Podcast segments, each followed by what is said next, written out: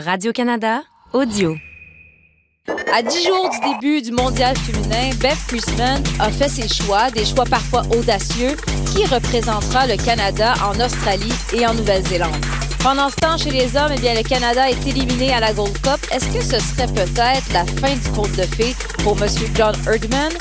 Et le scénario se répète au Stade Saputo, de CF Montréal, tout simplement incapable de marquer. Ici Yassine Camara. Ici Christine Roger, vous écoutez Tellement Soccer.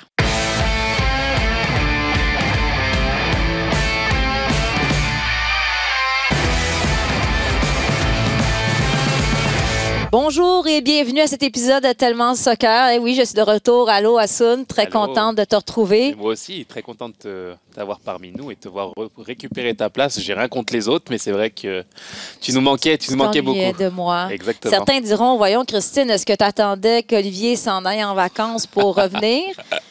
Je, je ne répondrai pas à cette question. Ben non, on a très hâte de revoir Olivier aussi. Olivier qui a des petites vacances avant de s'envoler pour l'Australie, la Nouvelle-Zélande pour notre pour aller voir notre équipe canadienne. Exactement. Et euh, je veux qu'on commence avec ça. Assoun, on sait qu'on bon, on se donne euh, comme mandat depuis longtemps de parler euh, de, de- soccer féminin. Et là, dans dix jours, la Coupe du monde féminine qui, euh, va débuter. Et Beth Priestman a annoncé euh, hier, dimanche, qui sera de la partie, quelles sont les joueuses sélectionnées. On peut l'écouter. is what you've seen under my sort of time here. She makes critical passes, is critical to this team. But I think what I do know, this team is no longer just about Christine Sinclair. I think we've got the depth across the forward line, the midfield line to to not rely on everyone for every single minute across the tournament. And I think that's what you'll see. Qui dit ce n'est plus uniquement l'équipe de Christine Sinclair. Oui, ce sera sa sixième Coupe du Monde. C'est quand même impressionnant, sa, sa dernière. Euh, mais je pense que c'est ça que je remarque d'em- d'emblée, c'est que c'est les jeunes qui poussent. Et là, ce qui est intéressant, c'est que Beth Priestman, finalement, on dirait qu'elle aussi, elle réalise que- qu'elle doit peut-être laisser davantage de place aux jeunes. On en avait parlé, je m'en souviens, après les Jeux olympiques, puis on déplorait le fait que Christine Sinclair a peut-être trop de temps de jeu par rapport à ce qu'elle est capable de donner. là. Oui, c'est vrai. On sentait justement qu'elle voulait rester sur euh, certaines certitudes, j'ai envie de dire, de rester sur des joueuses qui avaient euh, beaucoup de cap en sélection nationale. Et euh, on a l'impression que cette Coupe du Monde, en tout cas, et la Coupe du Monde aussi du renouveau, reste à voir quelle place aura Christine Sinclair dans cette Coupe du Monde. Des, des entrées en fin de match, peut-être. Justement, comment tu l'utiliserais? Parce que, euh, bon, pour des gens qui regardent le foot un peu de loin ou les Coupes du Monde une fois aux quatre ans, on se dit, bah, Christine Sinclair, 40 ans, moins en forme, ben, tu rentres, en fin de match, Ouais. euh, la 80e minute, comme super ça, mais pour, à tes yeux, c'est pas nécessairement la meilleure des décisions Bah, c'est sais? toute, la question justement quand on a des légendes de, de cette sorte-là. Elles ont un charisme et euh, une envergure exceptionnelle dans un groupe et en même temps, lorsqu'on doit fermer un match, aller chercher des points, est-ce que le profil de ces joueuses et joueurs-là sont pertinents pour l'équipe aussi? Je veux dire, si on perd un zéro et qu'on a besoin d'aller chercher un but, de l'activité, de, de, je veux dire, de, de l'entrain offensif, est-ce que vraiment ces caractéristiques d'aujourd'hui correspondent à ça? J'en suis pas spécialement sûr. Ouais. Donc euh, c'est vraiment toute une gestion à avoir, peut-être dans l'idée de fermer les matchs, d'amener de l'expérience, de, de faire circuler le ballon et de, de donner de la confiance aussi à ses coéquipières. Lorsqu'elle est sur le terrain, forcément, bah, bah, son rayonnement euh, jaillit sur les autres. Donc ça sera tout un équilibre à avoir et, euh, et pour Beth Priestman aussi, un apprentissage à faire. Ça va être nouveau pour elle, entre guillemets, d'avoir ce, cet équilibre à redonner et j'ai hâte de voir de quelle façon elle va être utilisée. Parce que peut-être que ça dépend qui l'entoure et c'est là que ça va être le travail de Beth Priestman Ouais. parce qu'elle parlait du talent de, de, de fabricante de jeux, de, de. C'est un peu devenu ça, son rôle, l'avantage avec les Thorns de Portland dans la WSL. Ce n'est plus elle qui va être l'attaquante de pointe qui va marquer les buts, mais je veux dire, elle a la vision qu'elle a, elle peut être utile. Ensuite, encore faut-il qu'elle soit entourée peut-être d'attaquantes capables de lire son jeu. Mais tu sais, Christine Sinclair s'est jamais démarquée comme étant la plus rapide. Euh, je lisais dans sa biographie qu'elle disait, ben, pourquoi elle s'est retrouvée une attaquante qui marque des buts? Elle sait même pas comment ça. Elle s'est fait dire tout au long de sa carrière, on dirait que toujours bien placée au bon moment.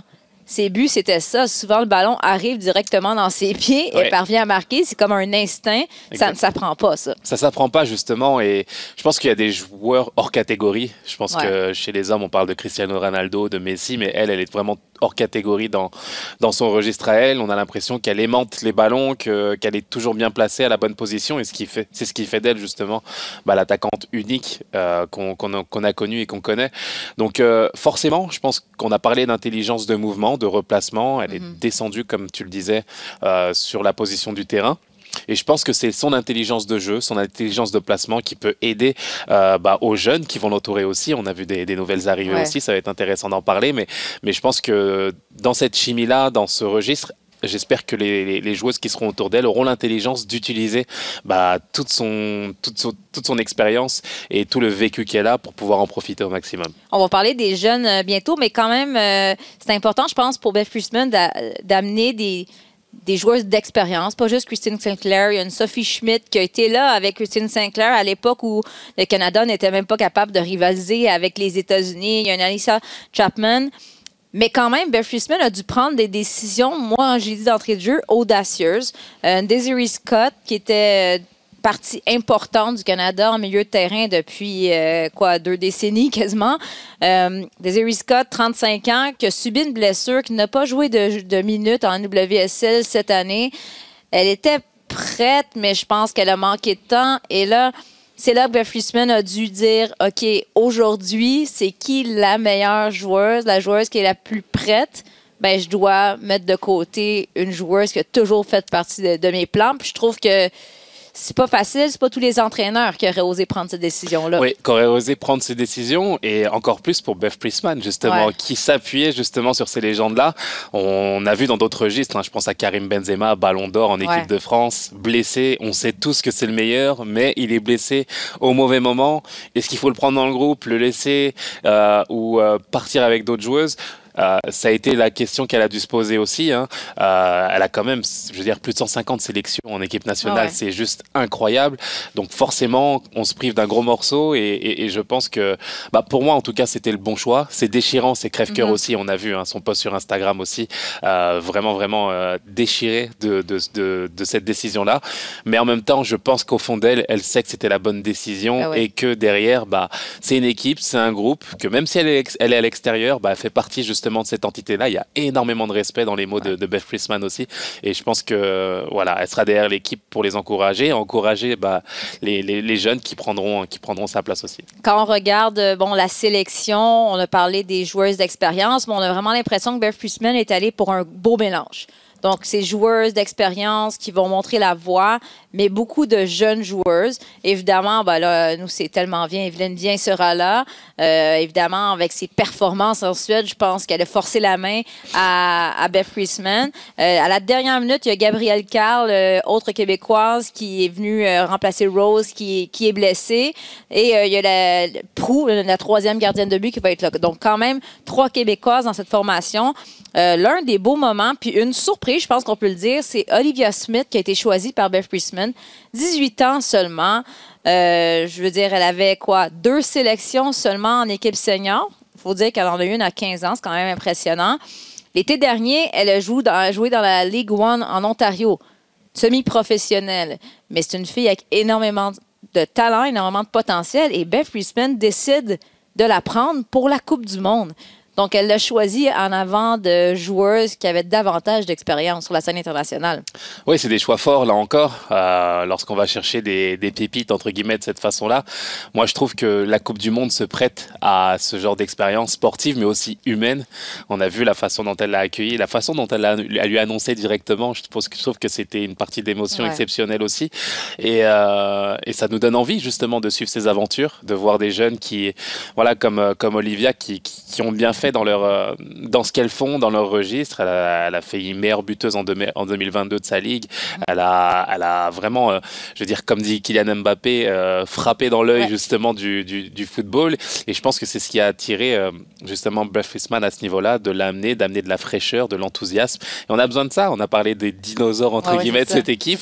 Il faut aussi de la jeunesse, de l'insouciance, de, des, des jeunes qui vont être extrêmement contents de participer à cette aventure-là et qui ne feront aucun problème dans le groupe. Je veux dire, on a besoin de cette alchimie, on a besoin de, vivre ces moments-là. Et, moi, je suis super heureux de, voilà, de suivre des aventures de la sorte. Le football nous offre ça et je pense qu'il faut, il faut en profiter. Ah, par contre, la chimie doit prendre. la chimie doit prendre et là, c'est tout l'enjeu. C'est nouveau, c'est des, des, surprises aussi qu'on amène dans un groupe. le revers de la médaille, ça peut être justement de, bah, de subir finalement l'événement, de pas oser faire des choses, de pas oser se lâcher, de se dire qu'on est juste invité et que c'est la place qu'on doit avoir. Euh, je sais ce que ça peut donner dans un vestiaire, ce type de situation, et j'espère que c'est l'inverse qui va se passer. Si on, si on l'a recruté, si on l'a choisi, c'est qu'elle a les qualités pour être là, c'est qu'on a envie de l'avoir aussi, et j'espère que bah, de ce côté ça se passera bien et que les, les, les anciennes aussi bah, l'accueilleront de la meilleure des façons pour, euh, pour voir son potentiel sur le terrain. Mais c'est là aussi une crainte que j'ai, que je pense plusieurs personnes ont, le fait que le Canada, bon, en cause des divergences d'opinion et des problématiques avec la fédération, a eu très peu de préparation, de matchs préparatoires. Est-ce que ça va avoir un effet négatif sur la, euh, la cohésion? Mais en même temps, moi, je me suis dit, ah, c'est là qu'on voit à quel point est important le camp d'entraînement avant. Hmm. Parce que je suis pas certaine, honnêtement, qu'Olivia Smith était dans les plans de Beth Priestman, selon ce qu'elle a dit euh, quand elle lui a annoncé euh, hier. Je suis pas certaine qu'elle était dans ses plans au début du camp d'entraînement. Des fois, j'ai l'impression qu'ils ont leur mettons, leurs 23 joueuses planifiées. Et des fois, il y en a qui arrivent au camp d'entraînement puis ne travaillent vraiment pas bien, sont pas au sommet de leur forme. Puis il y en a d'autres qui, finalement, ben, les oblige à changer complètement leur fusil d'épaule. Exactement. C'est la vie justement du, sport de haut niveau, la vie de groupe aussi. On parle de terrain, mais il y a, faut que faut qu'on sache qu'il y, a la partie aussi euh, intime du vestiaire, la vie de groupe qui compte énormément. On voit les attitudes de chacun, les personnalités, euh, comment est-ce qu'on va vivre pendant pratiquement euh, un mois, on l'espère en tout cas, en allant jusqu'au bout ensemble. quelle dynamique on amène, quel type de personnalité est-ce qu'on on amène du sourire, de l'enthousiasme. Il y a tous ces aspects qui comptent, pas seulement le terrain. Et je pense que dans cette dynamique de groupe, bah, on, essaie de faire euh, les meilleurs choix en, s'imaginant aller, aller le plus loin possible. Donc, euh, euh, c'est comme ça. C'est la vie du haut niveau, c'est les aléas justement de ces choix-là. Et c'est ce qui amène justement ce, type de surprise. Mais moi, je, je pense qu'on ne donne pas suffisamment de crédit à Bev Priestman parce qu'on peut-être certains oublient que Beth Huisman est dans le programme canadien quand même depuis longtemps. Elle a été coach des U17, des U20. Et c'est l'une, en tout cas, c'est elle ou elle a fait partie du groupe d'entraîneurs qui a poussé pour Jordan Aitema, pour Julia Grosso, qui a vu le potentiel, qui a aidé sur le développement. Elle a joué un rôle très important aussi dans le développement euh, de Jessie Fleming, qui est probablement aujourd'hui l'une des meilleures, sinon la meilleure à sa position, qui évolue avec Chelsea. Et là, elle prend une autre décision audacieuse avec une joueuse, euh, une jeune joueuse. Donc, je pense que Beth Priestman, on réalise pas à quel point elle a joué. Euh, il y a plein de joueuses qui jouent aujourd'hui en Europe. Euh, en Angleterre, puis c'est elle qui les a pris à 17 ans, qui les a, qui les a poussés. Oui, exactement. Quand on parle d'entraîneur, on parle aussi d'éducateur qui accompagne euh, les joueuses. On parle d'Olivia Smith, mais euh, je ne suis pas sûr qu'on ait officialisé quelque chose vers l'Europe, mais je ne serais pas surpris qu'elle ben, signe. C'est sûr qu'elle ne jouera pas semi-pro, je pense, on est après la Coupe du Monde. On est d'accord. Donc, je pense vraiment que c'est un potentiel, justement, très clair, encore une fois, bah, d'aller chercher justement ce talent et de le, projeter vers les plus grandes écuries européennes. Je ne serais pas surpris de l'avoir dans un grand club dans quelques semaines. Donc euh, elle fait un travail euh, fabuleux. Euh, je pense qu'il faut donner crédit à, bah, chez les hommes à John Herman, mais Beth Friesman chez les femmes, ce qu'elle fait, c'est juste incroyable aussi. Mhm. Et, et, elle fait ce registre-là, non seulement d'entraîneur, tacticienne, qui essaye d'amener son équipe au plus haut niveau, même s'il y a des choses à en redire dans, dans, dans l'entrain, dans la façon de jouer, dans, dans, dans dans une équipe plus offensive que j'ai envie de voir au vu du, talent qu'il y a. Euh, mais en même temps, elle arrive à développer des joueuses euh, fabuleuses, Grosso à, la Juventus, euh, Waitema au plus haut niveau aussi. Donc, euh, c'est des actions qu'on veut voir et c'est le type d'entraîneur qu'on veut voir à la tête des sélections. Évidemment, la semaine prochaine, à quelques jours du coup d'envoi, on va y aller de nos prédictions puis vraiment décortiquer les, les, différentes puissances. Mais ça va être vraiment une Coupe du Monde féminine mémorable. Dernière Coupe du Monde de Christine Sinclair fort probablement évidemment la dernière de Martha. Et aussi Megan Rapinoe, euh, l'américaine, qui a annoncé non seulement bon, prendre sa retraite internationale, mais elle va prendre sa retraite professionnelle à la fin de la présente saison NWSL. Euh, les gens, on dirait qu'on l'aime ou on l'aime pas parce que elle, elle aime provoquer quand même, elle est très différente. Mais il faut se souvenir qu'est-ce qu'elle a fait pour l'égalité entre les hommes et les femmes, pour faire avancer le sport, pour développer le sport, le soccer féminin aux États-Unis, c'est quand même un personnage important.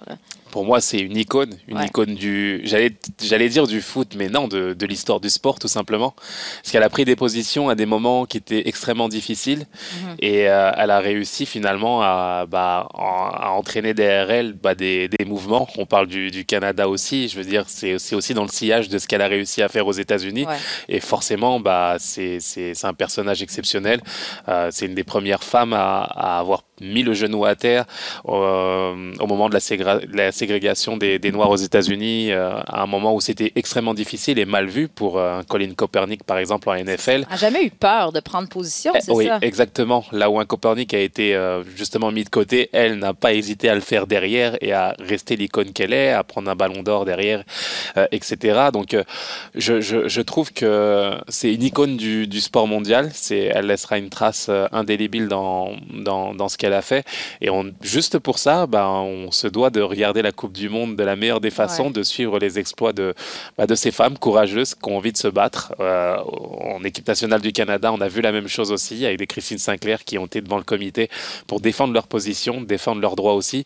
Et c'est plus que du football, en fait. C'est plus que du football. Et je pense vraiment que bah, ce qu'elle nous offre, bah, c'est juste des aventures humaines exceptionnelles et des, des, et, des combats dans les droits civiques qui sont très, très forts. Ouais, parce que je me souviens même Martha qui, euh, ouvertement, je ne sais plus si après les Jeux, Olympiques ou une Coupe du Monde, qui, après un match, va au micro directement puis interpelle son pays. Les autorités disent ben, Vous allez commencer à nous traiter comme vous traitez Ronaldo, Ronaldinho.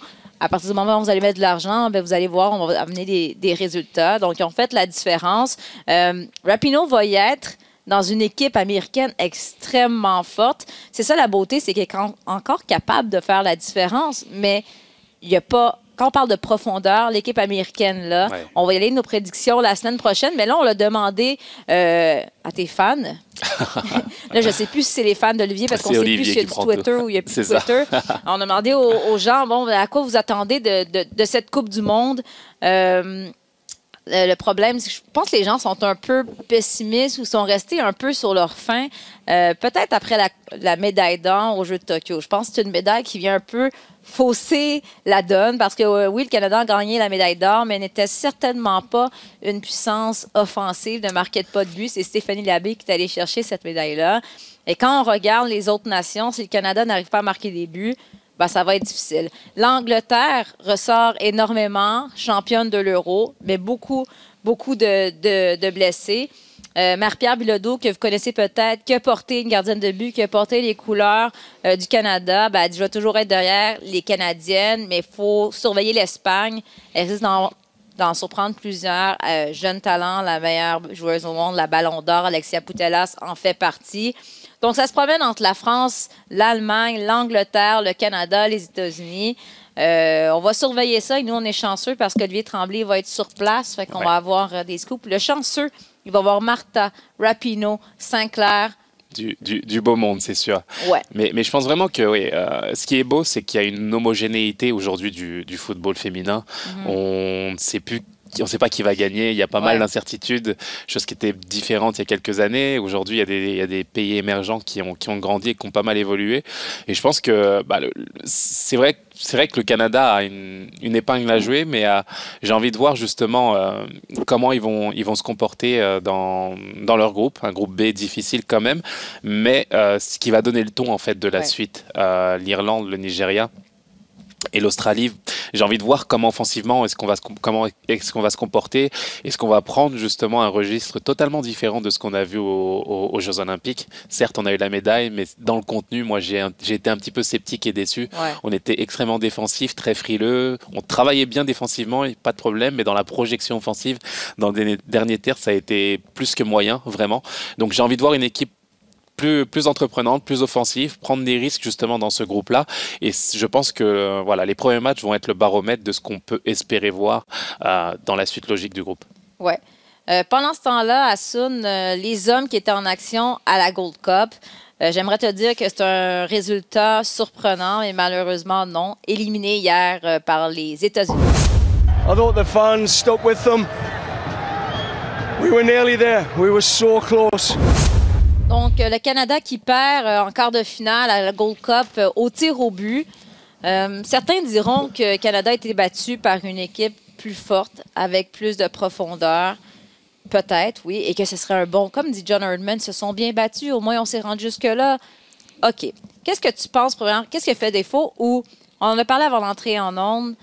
Toi et moi, je pense que ce qui nous agace, c'est qu'on est passé. Qu'est-ce qui est arrivé? Comment ça, on est passé de à la Coupe du Monde, on est extraordinaire, on est capable, on a confiance en nous, on peut aller battre n'importe qui à ben, c'est pas grave. L'important, c'est de par participer et aller chercher une belle expérience pour nos jeunes. Oui, exactement. C'est euh, vrai que c'est l'ambivalence qui me dérange, justement, de ce qu'on a vécu euh, en Coupe du Monde et comparativement à ce qu'on vit en, en, ce moment.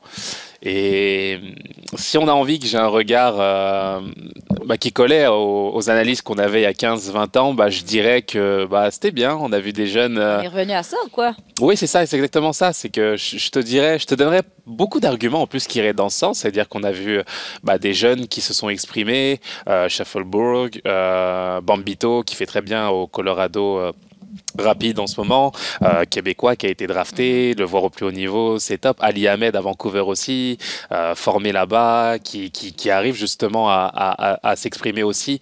Et, et, je pense qu'il a le potentiel pour aller dans les plus grands clubs en Europe, vraiment en vue de, de, de mm. la virevoltante qu'il donne. Donc, on a fait émerger des jeunes, des jeunes intéressants, des jeunes avec du potentiel.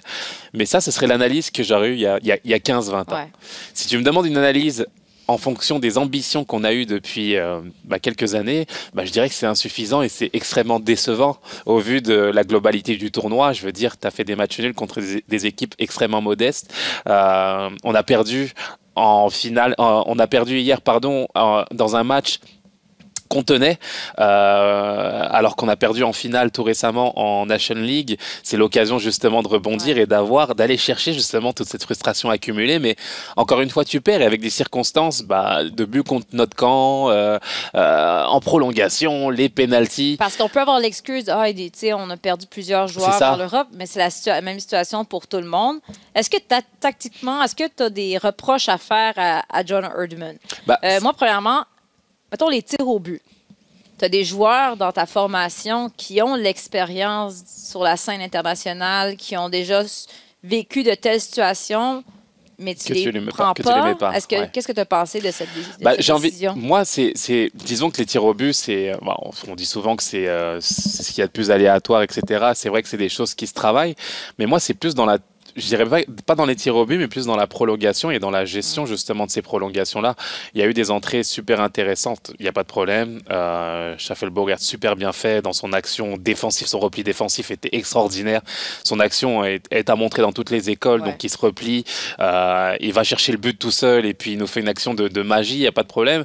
Euh, mais en même et donc les changements, je, les valide auprès de, auprès de John Hellman. Il a, il a amené des, des changements intéressants en fin de match.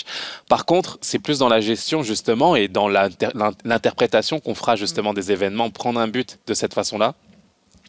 À ce moment-là, on va se dire que c'est de la malchance, que c'est oh, on n'a pas, c'est pas de notre faute, etc. Mais mais c'est pas un hasard. Si ça arrive tout le temps au Canada, on a l'impression que ça fait 50 ans qu'on vit justement cette situation. Et je pense que c'est dans l'expérience, dans la dans la dans la gestion justement de, de ces, ces événements-là, bah, qu'on perd justement le fil et qu'on perd le fil aussi au niveau du discours. Moi, c'est plus le discours de John Herman qui me dérange plus qu'autre chose. Ça, ça a commencé lors du premier match, du premier match nul. Ouais. Bah, les deux matchs en fait contre les pays commençant en gars. Ça, c'est Simon, le réalisateur, qui dit Je pense que le Canada ne peut pas battre les pays qui commencent par euh, gars. Non, mais c'est là qu'après euh, son prêt de presse qui a parlé d'expérience pour nos jeunes. Ils se sont bien battus. Je veux dire, je viens à la Coupe du Monde, là. Puis on parlait après la Coupe du Monde de cette Gold Cup pour démontrer que c'était pas juste un coup de chance, qu'on domine la CONCACAF. Et là, tu dis ça. Il me semble que ton coach, là, sort après le premier match, puis euh, c'est inacceptable. C'est complètement inacceptable un match nul contre la Guadeloupe et contre le Guatemala. C'est ce que j'aurais voulu entendre. Ouais. Franchement, on aurait eu le même contenu, mais, avec un, mais avec un discours différent. Ça m'aurait plu en fait. Pourquoi Ça aurait collé en fait avec le degré d'exigence qu'on a depuis des années? Sauf que aujourd'hui, dans l'analyse de John Herman, j'ai l'impression qu'il se. Bah, officiellement et publiquement en tout cas, qui se contemplent de ça, qui trouvent des circonstances atténuantes. Les mm. joueurs sont fatigués. Euh, on a fait la préparation dans le, dans le, le lobby de l'hôtel. Il fait chaud à Houston. Mais ça fait chaud pour tout le monde. C'est ça, c'est exactement ça. Et, j'ai eu, et moi, c'est ce discours qui, euh, qui me gêne. J'ai aimé, moi, sa fraîcheur, son authenticité, ce qui l'amenait justement de nouveau dans cette équipe depuis pas mal d'années. On a tous embarqué dedans. Je veux dire, on était super contents. Ça nous a amené en Coupe du Monde. C'était exceptionnel. mais on est passé de, oh mon Dieu, son discours, je, je vois ses paroles, on sait d'avance qu'est-ce qu'il va dire. C'est ça, exactement. On a déjà une, une copie avant ça de, de, de ses déclarations. Et moi, je, voilà, moi, je suis déçu justement de cet angle-là. Je veux plus. Euh, c'est quelque chose qu'on a bu, mangé depuis des années. Aujourd'hui, c'est un discours nouveau qui nous a amené une ambition nouvelle que lui-même a apporté. En fait, c'est lui qui nous a donné ce standard-là de dire qu'on n'a plus d'excuses, qu'on doit aller gagner contre ces équipes-là. Mm. Et hier, c'était une opportunité exceptionnelle après avoir chuté en National League, bah, d'aller chercher justement euh, un passage face aux États-Unis, de dire que c'était un accident. On l'avait presque, on l'a laissé échapper d'une autre façon, et puis on repart sur le discours de, se dire que c'est voilà, c'était de belles choses, on a vu de beaux joueurs, c'était bien, c'est belle expérience. Façon... Ça, ça, me gêne beaucoup. son discours tempéré, est-ce que c'est peut-être pas une façon de sauver son job? Parce que s'il dit c'est exécrable, c'est honteux, ben quelque part, il vient dire haut et fort qu'il fait pas la job. Et là, je me disais, hier, s'il perd 5-0 contre les États-Unis, il peut être il peut avoir peur. Mais là, ce qui vient, vu que tu es au tir, euh, au tir au but, ben, il vient de sauver sa peau. Bah, j'en ai, pas l'impression. Je pense pas qu'on en soit là en fait euh, au niveau de la direction. Je pense qu'ils ont d'autres choses à gérer. la réalité, c'est ça. C'est que ça aurait été dans d'autres circonstances, un autre contexte, une autre fédération. Je t'aurais dit oui à 100%. La réalité, c'est que la fédération, je pense, a, énormément besoin de John Herman. Il est en position de force dans ce contexte-là. Donc, je n'irai pas là-dedans. J'irai plus moi dans voilà dans, dans la fraîcheur que lui aussi doit avoir. Et je pense même, je dirais même dans la remise en question que lui doit avoir. Mm. C'est pas parce qu'il a eu ce discours il y a quelques années qu'il est encore euh, adapté aujourd'hui. C'est pas parce que euh, je pense qu'il a, il doit, il doit se remettre en question de, de certaines choses qui n'ont pas été à la Coupe du Monde. C'était bien dans, le contenu, mais il y a des choses qui n'ont pas été. On n'a pas pris de point. Euh, il a eu des déclarations malheureuses aussi, qui ont peut-être coûté à l'équipe. On a vu un Alfonso Davis euh, avoir le droit de faire ce qu'il voulait sur le terrain. On avait l'impression que c'était le sauveur de l'humanité et du Canada euh, dans un groupe qui, attendait, qui attendait après lui. Donc je pense qu'il y a des choses à recadrer tactiquement dans la gestion humaine, dans, dans la façon de, de, de, de jouer. Et j'ai envie qu'il ait une remise en question aussi, qu'il fasse un reset de ce qu'il a fait. Il a fait des choses exceptionnelles il faut lui donner crédit, il n'y a pas de problème. il nous a fait rêver aussi, il nous a amené dans, dans, une histoire exceptionnelle. Mais se renouveler n'est pas interdit aussi et se remettre en question n'est pas interdit. Je pense que depuis quelques mois, bah, il a perdu le fil. Il a perdu le fil depuis euh, sa déclaration malheureuse face à la Croatie. Pour moi, ça a été un moment. Le début de la fin. Un moment difficile et j'espère qu'il arrivera à nous corriger tout ça. Mais tu sais, si on veut être positif un peu, je me dis c'est peut-être un mal pour un bien, dans le sens en, quand on ah, regarde le timing. T'as le discours de Johnny Herman. Non, mais ce que je veux dire, c'est que ben, tu parles de remise en question, c'est comme un reality check. Puis si tu veux l'avoir, c'est peut-être le temps de l'avoir. On a la Coupe du Monde qui arrive en Amérique en 2026. Et si on veut changer des trucs, apporter des changements, ben c'est là que c'est temps de le faire parce que ça va arriver vite, ça va arriver vite quand même. Donc, on, on verra ce qui va arriver, mais oui, il faut, euh, il faut bouger parce qu'on ne peut pas se permettre d'offrir de telles performances à la maison en 2026. Exactement, euh, de, de, telles performances et surtout de, tu sais, le, euh, bon, parle de Poulidor en France. Euh, je veux dire, on, on, veut plus être les numéros 2 en fait. C'est ça. Mhm. On veut être une équipe gagnante et pour être une équipe gagnante, il faut gagner ces types de matchs comme ça l'était hier. Je veux dire, quand tu passes à côté, bah tu restes sur le registre dans lequel tu as été depuis depuis des années, celui de l'espoir, celui de, du potentiel, celui de, de, pouvoir le faire et finalement bah, tomber à la au moment où il où faut aller chercher le trophée, bah tu tombes et tu, tu repars justement sur un nouveau cycle. On veut plus ça. On veut on veut changer cette dynamique et je pense que on, a, encore le temps d'aller chercher des trophées, mais je pense qu'il faut montrer qu'on est une équipe capable justement de, changer ce registre-là et de, pouvoir battre les plus grandes nations comme le Mexique, les États-Unis, quand c'est l'instant T, quand c'est le, moment de le faire. Je veux dire, les États-Unis, à l'inverse, tu regardes hein, leur 11, enfin leur 10, je dirais, tout le monde, il y, avait des, il y avait des remplaçants à part le gardien. La réalité, c'est ça. Donc, ils ont aussi leurs excuses. Bien entendu, il y a des joueurs exceptionnels aussi en face, mais tout le monde a eu les mêmes difficultés, tout le monde a eu les, mêmes choses à gérer et je pense qu'il ne faut pas prendre ces excuses-là pour s'en sortir de cette façon. Je vais t'entendre euh, avant qu'on passe euh, au CF Montréal. Ouais. Euh, Je vais t'entendre sur le tournoi en tant que tel de la Gold Cup parce que là, je veux dire, après les- la Coupe du Monde, on te parlait de la Gold Cup, ça va être important. On veut que les gens, les fans de foot embarquent dans ce tournoi-là. Mais finalement, ça entre en conflit avec le début des camps d'entraînement en Europe. Donc, tu perds tous tes mauvais joueurs, euh, tes mauvais joueurs, tes meilleurs joueurs. Lapsus. Et donc, là, le Canada, pas d'Alfonso Davies, pas de Jonathan David, pas d'Ismaël Koné, pas de Stakio. Ouais. Euh, il me semble que ça enlève un peu le- de pre- du prestige au tournoi. Et c'est quoi la solution? Est-ce qu'on le fait une fois aux quatre ans ou comment tu vois ça? Bah, c'est vrai que c'est une question à, à se poser. Je veux dire, c'est, c'est, on veut euh, placer justement la Gold Cup, la Gold Cup au, au plus haut niveau justement de, de compétition. Et quand tu as tes, euh, tes têtes de gondole qui sont absentes et qui, qui doivent rejoindre leur écurie, bah forcément c'est, difficile. Euh, moi, je pense qu'il faut garder, euh, il faut essayer de garder la formule et essayer de, de justement Pourquoi on fait pas comme l'euro? bah, c'est la question aussi. C'est la question. C'est sûr que c'est extrêmement difficile justement de, de, de trouver, de trouver une place dans, dans le calendrier. Mais je pense pas justement qu'on ait le rayonnement ou l'impact euh, aussi gros pour pouvoir euh, changer, faire évoluer euh, bah, les mentalités en fait? La, la Gold Cup, la réalité, c'est que je veux dire, quand tu es placé en Europe, bah, on ne sait pas trop ce que c'est. On voit les équipes du Canada jouer contre la Guadeloupe. Les gens se posent des questions. Ils se disent, mais comment c'est possible? Je veux dire. Donc, c'est beaucoup de questions de, la, de, de cette sorte.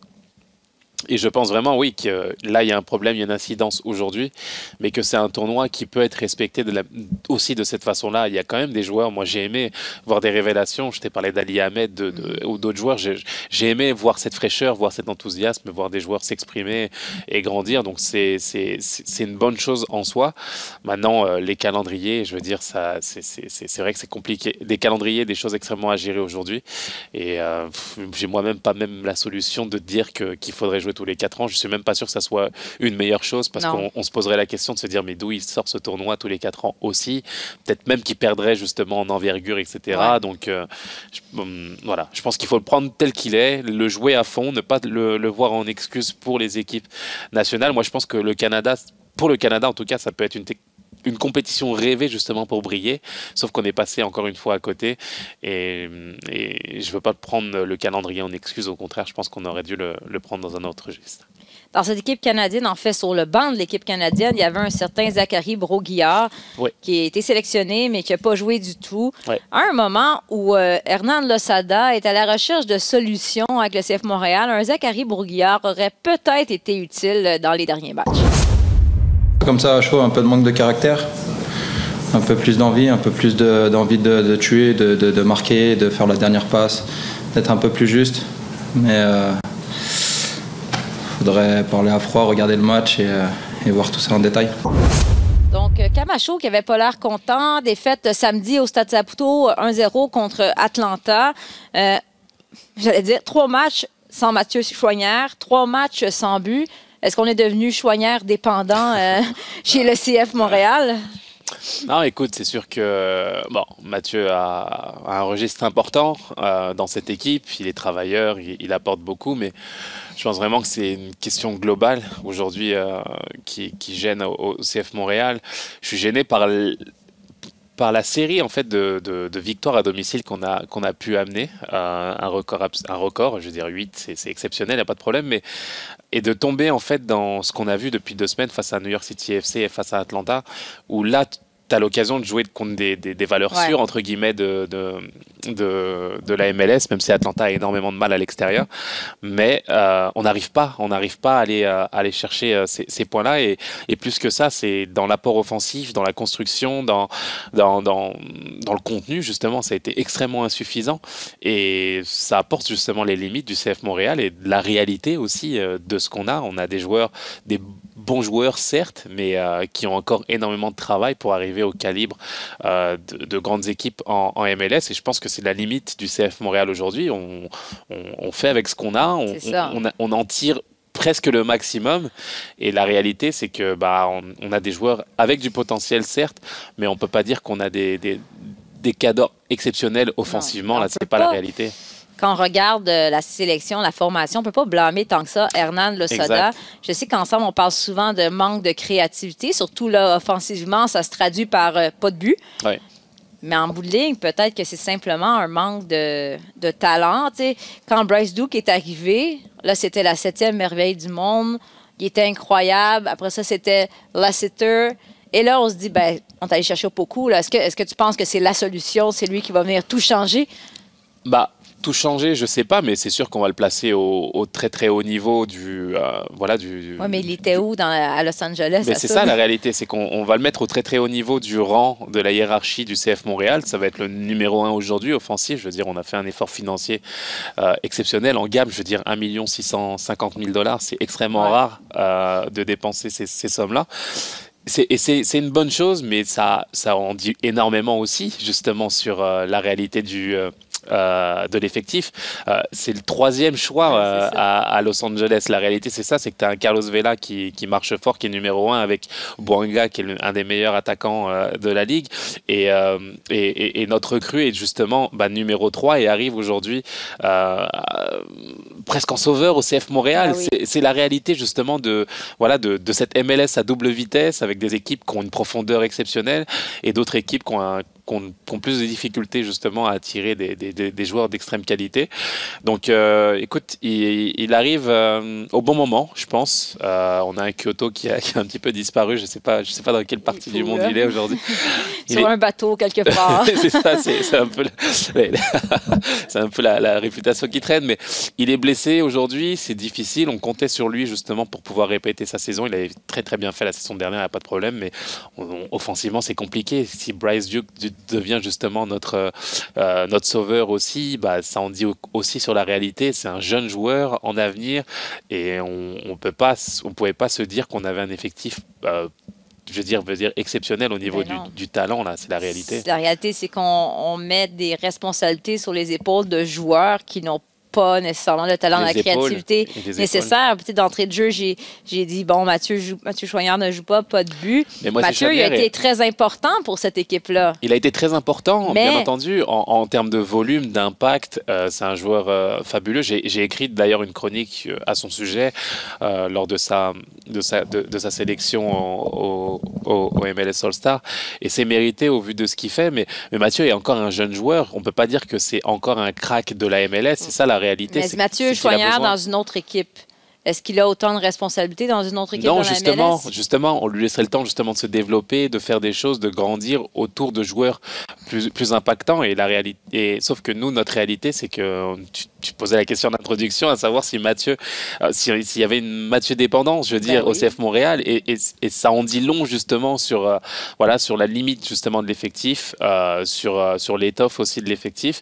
Et je pense vraiment qu'on, ben, pour l'instant en tout cas, on, on essaie de tirer vers le maximum de ce qu'on peut tirer de chaque joueur et, et qu'on est ben, dans la réalité de notre marché avec des joueurs à fort potentiel et qu'on essaye de, de faire avec ce qu'on a. On- on- je sais que ça criait au scandale ici quand John Urban n'a pas sélectionné Mathieu Choignard. On pourrait en débattre très longtemps. Mais tu sais, puis on adore, nous, Mathieu Choignard. Mais quand la star de ton équipe, c'est un jeune joueur qui a une vision incroyable, qui est fabricant de jouets incroyable, mais c'est pas non plus le plus grand technicien, qui n'arrive même pas à être sélectionné avec le Canada, mais toi, ça devient ta star et ton meneur de jeu. On a une un problème. Donc, disons que là, on reconnaît que dans le fond, le CF Montréal est juste moins talentueux. Ben là, l'organisation ne peut pas se dire, bon, on est moins bon, puis that's it. Ouais, On- C'est quoi la solution? Tu sais, je sais qu'ils ont toujours dit, nous, on va pas tous mettre nos yeux dans le même panier, puis nous, c'est pas important, une grande vedette. Mais là, est-ce qu'on n'est pas rendu là aussi un petit peu, là? Peut-être, on a, on a parlé de l'idée d'avoir des grandes vedettes qui apportent, euh, bien sûr, euh, sur le rayonnement, mais le plus important, c'est vraiment le terrain, c'est d'amener des joueurs qui rentrent justement dans l'esprit, dans, dans le collectif. Je pense que globalement, le CF Montréal est dans sa lignée, celle de produire des joueurs, des jeunes joueurs, d'essayer de les développer et, de, les amener vers l'Europe par la suite, mais ça a aussi des limites, justement, parce que euh, ça fait reposer beaucoup de responsabilités sur certains joueurs. Et je pense vraiment que bah il, faut je veux dire il y a tu es dans un classement qui joue à rien pratiquement, tu es à 26 points, tu as 5 6 équipes qui tournent autour des 26 points, T'es- tu flirtes avec la zone justement de qualification euh, pour, les, pour les séries éliminatoires. Et, euh, et, ça va jouer à rien, là. Ça va jouer peut-être à des recrues, euh, une ou deux recrues supplémentaires, mais qui peuvent amener un impact là tout de suite. Moi, j'ai envie de voir ça. On a été ultra réactif. On n'a pas attendu la fin du, du, du, du mercato pour, pour agir. on a fait une première recrue tout de suite au début du mercato. C'est une chose super intéressante. Mais je pense qu'on a besoin encore de qualité, au moins deux, trois ouais. joueurs de plus, de talent qui peuvent amener un, un impact là tout de suite. C'est ce que moi j'ai envie de voir aujourd'hui au CF Montréal. Mais tu sais, moi je trouve ça, ça me fait rire un peu quand on parle de, on veut développer des joueurs dans l'optique après, comme on a fait avec Koné, de le vendre ou comme on a fait avec Mialovic. Mais quand là, justement on regardait l'équipe canadienne hier, euh, quand on voit un Ahmed, puis qu'on voit Bombito, puis on voit un mot farci, là tu te rends compte que, OK, mais il y a des joueurs qui, qui vont, font très bien ailleurs dans la MLS, des produits locaux puis on les a laissés aller, on les a laissés. Est-ce que ça ne devrait pas être leur responsabilité aussi? C'est bien beau amener des jeunes d'ailleurs, puis de tout miser sur un Bryce Duke. Mais là, finalement, il y a des produits locaux qui sont excellents. Là. Ouais, dans ce registre-là. Je pense que dans ce registre-là, on peut compter encore plus sur des joueurs locaux qui, qui font bien. Et, et le, le, je veux dire, l'histoire récente nous l'a montré. Tu parlais de Momo Farsi, ce qu'il arrive à faire à Columbus, je veux dire, c'est fabuleux, parce que tu le vois euh, dynamiter son côté droit, porter, faire des choses, et puis tu te dis, ah, bah écoute, au CF, ça aurait été pas mal d'avoir un, joueur, un joueur d'ici. Et en même temps, cette, ce raisonnement a aussi des limites, parce qu'il y a peut-être un sentiment aussi revancharge qui anime certains joueurs qui peuvent être dans un confort quand ils sont au CF Montréal, à la maison, euh, peut-être à travailler un petit peu moins qu'ils ne devraient, puis tu te retrouves à travailler deux fois plus à l'extérieur aussi parce que tu, tu te dis, OK, j'ai pas fait les choses à domicile. Il y a, il y a aussi euh, voilà, des choses à, ouais. à, regarder dans ce sens-là, mais la réalité, c'est qu'on a le potentiel pour aller chercher beaucoup de joueurs qui, qui, sont, qui sont très compétents ici, qui peuvent faire le travail aussi, et qui peuvent créer aussi un sentiment d'appartenance qui manquait au CF Montréal après tous les changements qu'il y a eu. Ouais. Si tu as des, des joueurs locaux, oui. c'est pas mal aussi. Les dirigeants ont changé euh, on sent et on sait qu'à l'interne, ça a changé. Même toi, tu as dit pendant une certaine période, les anciens, vous n'étiez pas vraiment inclus et maintenant, ouais. euh, tu as des, des communications euh, constantes avec des gens de, de, de l'organisation. Et pendant une certaine période, si on parlait à des Québécois qui sont passés par l'organisation et maintenant qui sont ailleurs, ben, il y a une raison pourquoi ils ont quitté et voulaient, ils voulaient quitter. Euh, là, maintenant, ben, on a parlé pendant longtemps de, on a de la misère au guichet. On, on mettait un peu, on blâmait un peu les fans. Là, le stade Saputo, il était plein. Hein? Plein, ouais. Et si on avait eu, je regardais les, euh, les foules partout dans la, dans la MLS, je veux dire, j'ai l'impression que si on avait eu un stade de 30 000, il y aurait eu 30 000 personnes. Ouais. Donc, les fans se déplacent pour des 1-0. Donc là, à un moment donné, c'est du donnant-donnant. Il faudrait que les fans aient quelque chose à, se mettre sous la dent. Là. Oui, 100% Je pense que les fans répondent présents. Il y a, y a, il y a quand même une belle affluence euh, en ce moment. Euh, je, je, je, pense vraiment que le CF fait globalement bien. Je veux dire, je veux, je veux quand même resituer. On se souvient du début de saison cataclysmique. Ah ouais. Tu te rappelles des, des mots qu'on avait sur l'équipe. Côté business, ça s'est amélioré. Aussi, il y a eu un redressement dans pas mal d'aspects, etc. Mais forcément, le sport de haut niveau bah, est ingrat et on veut toujours plus et, et demandant, euh, vraiment demandant. Lorsqu'on a goûté à ce qu'on a connu la saison dernière, on veut revivre ouais. ça aussi. Donc, euh, c'est des choses qu'on qu veut voir, qu'on veut voir l'équipe grandir, continuer à grandir, à évoluer aller nous chercher des joueurs de, de qualité qui peuvent. Qui? Si Olivier Renard t'appelle, là, ouais. tu lui dis d'aller chercher qui? As-tu des idées? Bah, écoute, on, on, en a débattu la semaine dernière avec un, un Eden Hazard, ouais, par Eden exemple. Hazard, je veux dire, ouais. ça, ça fait partie d'une rumeur qui, qui, circulait. Et puis, je veux dire, tout est réuni pour euh, valider cette rumeur. Euh, Olivier Renard, belge, -hmm. Laurent Simon, qui connaît bien. Donc forcément, ça dépend de l'état d'esprit dans lequel ce joueur-là s'intégrerait. Est-ce qu'il viendrait avec la volonté d'aider l'équipe et de oh, se ouais, donner à 100% ça. ou pas? C'est aussi, aussi, la question. Euh, moi, j'irais avec bah, des joueurs à fort potentiel qui peuvent avoir une certaine voilà, une certaine jeunesse aussi, parce que l'idée de, voir des anciens euh, de plus de 33, 34, 35 ans, c'est aussi, euh, aussi un peu compliqué. Mais euh, je veux dire, si tu as des joueurs qui s'inscrivent dans, cette volonté-là, euh, des, joueurs qui font très très bien en, MLS aussi, j'ai envie de voir, moi, un joueur impactant qui, qui peut justement réunir, réunir tous ces défis-là. Est-ce qu'Eden Hazard le remplit tous les, toutes les caractéristiques. S'il en a envie, oui. Ouais. C'est ça la réalité. Ouais. Et aussi, peut-être, oui, c'est beau des projets, c'est beau le potentiel, mais j'ai l'impression que le CF Montréal a besoin d'un joueur qui a réussi quand même à, qui connaît la MLS, qui a réussi à s'établir, à avoir une certaine réputation en MLS et qui va pouvoir faire une différence maintenant. Parce qu'à un moment donné, c'est beau les projets, mais pendant ce temps-là, les autres équipes, eux autres, évoluent. Oui, exactement. On voit des jeunes joueurs faire, euh, faire, euh, faire du travail fantastique. On voit Almada, Atlanta, c'est juste exceptionnel. Des joueurs euh, dans la force de l'âge qui, qui, font la différence et qui, qui, qui sont pas des grandes vedettes internationales, mais des super super joueurs et c'est beau. Je crois que je vois Cucho à, mhm. Columbus aussi, ce qu'il apporte, c'est juste euh, c'est juste euh, euh, fabuleux. Alessandro Alessandro Pancana à, l'Inter Miami, c'est des joueurs qui font très bien. Il y a, ce type de joueurs qu'on peut aller chercher et qui qui peuvent justement aider une équipe on a un super recrutement, euh, on, a fait une bonne recrue à, LFC, c'est très bien, mais je pense qu'il y a un ajustement peut-être d'un joueur offensif euh, créateur, capable de dribbler, capable de faire d'amener de la créativité si on avait ça à l'impact de Montréal, au CF Montréal, pardon, ou non, à l'impact à l'impact de Montréal aujourd'hui, moi, c'est le type de registre que je vois. Un créateur, dribbleur, capable de faire la différence, d'amener du spectacle aussi, parce qu'on on a envie de voir du spectacle au stade. Euh, je ne serais, pas, je serais pas mécontent de voir ce, profil-là arriver au CF. Et rien pour les aider. Avec les blessures en plus, ben là, on joue mercredi à Chicago et on, on revient au Stade Saputo euh, le week-end. Donc, habituellement, c'est un calendrier qui, qui force l'entraîneur à effectuer une certaine rotation dans l'effectif. Mais quand on regarde euh, le CF Montréal, il n'y a pas de temps de profondeur. Ben, Zachary Bourguillard peut-être sera prêt pour jouer. Est-ce qu'un Samuel Piette bientôt pourra. Euh, ben, il était disponible? Est-ce qu'il va pouvoir être, euh, de là être partant? Ça fait quand même longtemps qu'il est absent, peut-être pas. On va voir comment Hernan Losada va gérer son banc et on va voir si Olivier Renard t'écoute. Parce que les fans, bon, pour l'instant, ça va bien, mais on sait comment c'est à Montréal. Hein. On aime le sport, mais on aime gagner. Donc, euh, s'il fallait qu'il y ait une série de défaites à domicile, ce serait pas long que finalement euh, le stade euh, serait moins plein. C'est ça, c'est dommage. Surtout qu'on a eu l'occasion d'enchaîner ces deux matchs à domicile. on est très confortable à domicile, on est en difficulté à l'extérieur, on s'en va à Chicago, c'est une équipe qui, qui fait mal et je veux dire, je suis désolé de dire ça là, mais c'est l'opportunité extraordinaire pour Kai Kamara de nous embêter une nouvelle eh fois. C'est toujours les mêmes histoires, tu, tu, sais. Je rajoute à Kai Frank Lopez, bien entendu, aussi dans son sillage. Donc, c'est sûr que Camara va venir en mettre deux. Voilà, c'est, tu, as l'impression que tu l'imagines déjà et tu vois. Donc, euh, c'est des choses que j'ai pas envie de voir. Donc, euh, on va voir comment l'équipe va se comporter. Il, faut, il va falloir en arracher. Ça va être un match extrêmement difficile. Et pour revenir capitaliser samedi face à Charlotte euh, à domicile et enfin revenir sur notre euh, voilà la dynamique positive qu'on avait. Je pense que il faut il faut voilà essayer d'aller chercher un point et un, une victoire à domicile, ça va, ça peut ça peut nous remettre sur de bons rails.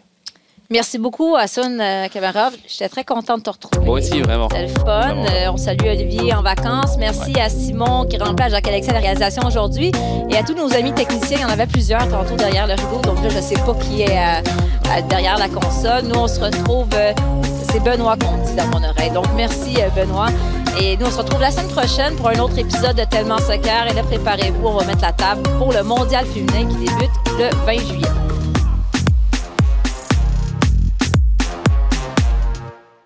Sur tous les terrains et sur tous vos appareils, Radio-Canada Sport.